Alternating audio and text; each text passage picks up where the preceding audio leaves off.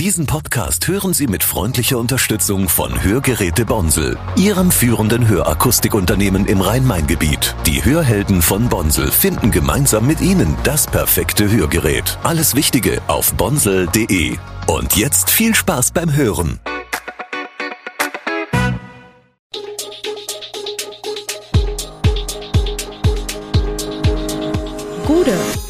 Morgendliches News Update. Das Wichtigste aus Südhessen für Sie im Überblick. Guten Morgen aus Darmstadt an diesem 27. Februar. Akazienwegbewohner haben bald wieder eine Heizung, die letzte Generation will sich nicht mehr festkleben und ÖPNV-Warnstreiks in Hessen. Das und mehr hören Sie heute im Podcast. Vier Monate nach dem Heizungsausfall in der Siedlung am Akazienweg in Darmstadt bei dem rund 70 Haushalte wochenlang weder warmes Wasser noch Wärme hatten, nähern sich die Repar Reparaturarbeiten dem Abschluss. In der ersten Märzwoche sollen die neu verlegten Leitungen an die zentrale Heizungsanlage angeschlossen werden. Der Bauverein, dem fast alle Häuser gehören, kündigt diese Arbeiten für den 5. und 6. März an. Die Fachleute werden dann auch nochmal alle Wohnungen begehen und überprüfen. Das wird für viele der rund 350 Menschen des Quartiers nochmal eine Prüfung. Denn an beiden Tagen stehen in den betroffenen Häusern keine Heizung und kein Warmwasser zur Verfügung, teilt die Baugesellschaft mit und verspricht zudem mehr Austausch vor Ort. Zuvor hatten sich Anwohner vermehrt über die schlechte Kommunikation beschwert. Vor rund einem Monat hat die letzte Generation angekündigt, dass das Kleben vorbei ist.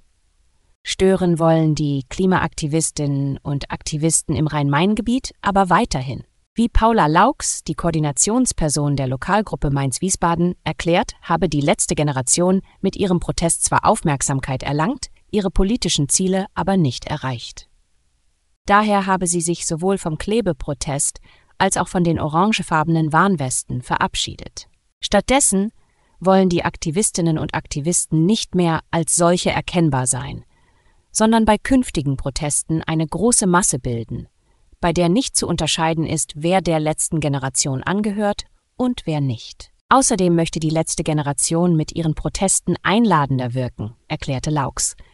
Die Idee sei, dass sich auch Passanten dazu gesellen könnten. Nichtsdestotrotz bleibe ziviler Ungehorsam weiterhin der Kern des Protests. Die Brücke des Radschnellwegs über den Mühlbach in Ahalgen ist montiert, der ganze weitere Abschnitt bis zur Unterquerung der B3 ist fertig. Hier endet derzeit das Projekt. Wie es durch den Stadtteil Ahalgen weitergeht, ist noch unklar. Alle Abschnitte werden unabhängig voneinander geplant und auch umgesetzt. SPD-Stadtverordnete Sackreuter kritisiert die Koalition aus Grünen, CDU und Volt. Diese sei nicht in der Lage oder willens, konkrete Planungen vorzulegen. Dabei sei eine frühzeitige und offene Kommunikation besonders wichtig, um endlich einen Austausch zu ermöglichen und potenziellen Konflikten bei der Streckenführung vorzubeugen, so der Ahelger Ortsvereinsvorsitzende. Der Zeitpunkt der Fertigstellung der Gesamtstrecke zwischen Frankfurt und Darmstadt ist ebenfalls noch nicht bekannt. Das Trio der Koalitionäre von Grünen, CDU und Volt in Darmstadt hat seinen Vorschlag für den Haushalt 2024, der noch verabschiedet werden muss, vorgestellt. Allerdings deuten sich Konfliktlinien an, die ab 2025 akut werden können. Dass Darmstadt für dieses Jahr einen genehmigungsfähigen Haushalt vorlegen kann, geht auf mehrere Anstrengungen zurück. Die Rücklagen vergangener Jahre sind aufgebraucht. Zusammen mit der SPD als größter Oppositionspartei schmiedeten die Koalitionäre ein Verantwortungsbündnis, um dem 100 Millionen Euro großen Gewerbesteuerloch zu begegnen. Das bedeutete weitere Sparanstrengungen in Form eines Konsolidierungspaktes rund 30 Millionen Euro und Steuererhöhungen wie der Ende 2023 beschlossene Aufschlag auf die Grundsteuer B. Aufgrund dieses Korsetts ist es nicht überraschend, wenn die Koalition für den von Stadtkämmerer vorgelegten Etatentwurf keine Änderungsanträge stellen will. Schon jetzt ist absehbar, dass die Bemühungen zu sparen für 2025 nochmal härter werden als ohnehin schon. Denn in der bisherigen Konsolidierung gibt es jede Menge Einmaleffekte. Es ist wieder eine bittere Diagnose für Marvin Mehlem vom Fußball-Bundesligisten SV Darmstadt 98, Der offensive Mittelfeldspieler hat sich am Samstag in der Nachspielzeit der Partie bei Werder Bremen erneut das Wadenbein gebrochen. Er wird im Laufe dieser Woche operiert und wird wieder einige Wochen fehlen. Bereits am 1. Dezember 2023 hatte sich der starke Techniker in der Partie gegen den 1. FC Köln die gleiche Verletzung zugezogen. Erst vor einigen Wochen war Melem wieder ins Training eingestiegen. Trainer Thorsten Lieberknecht bekräftigte, dass alle im Verein ihm für die anstehende Zeit die Daumen drücken und ihn mit aller Kraft bei seiner Reha unterstützen werden.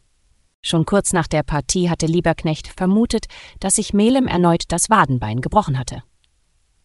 Am Samstagabend hatten die Lilien noch gehofft, dass es gut ausgegangen war. Diese Hoffnung ist nun dahin. In Hessen drohen zum Ende der Woche Warnstreiks im öffentlichen Nahverkehr.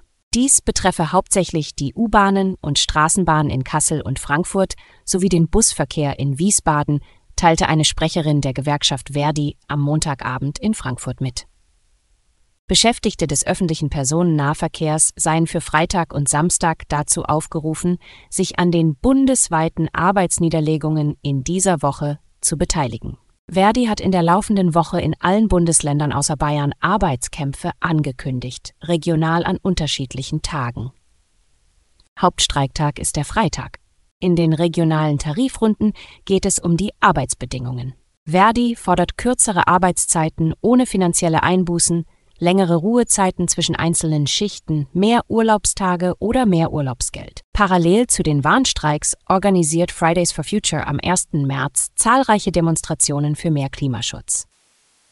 Alle Infos zu diesen Themen und noch viel mehr finden Sie stets aktuell auf echo-online.de. Gute Südhessen ist eine Produktion der VAM von Allgemeiner Zeitung, Wiesbadener Kurier, Echo Online und Mittelhessen.de. Redaktion und Produktion die NewsmanagerInnen der VAM. Ihr erreicht uns per Mail an audio.vam.de.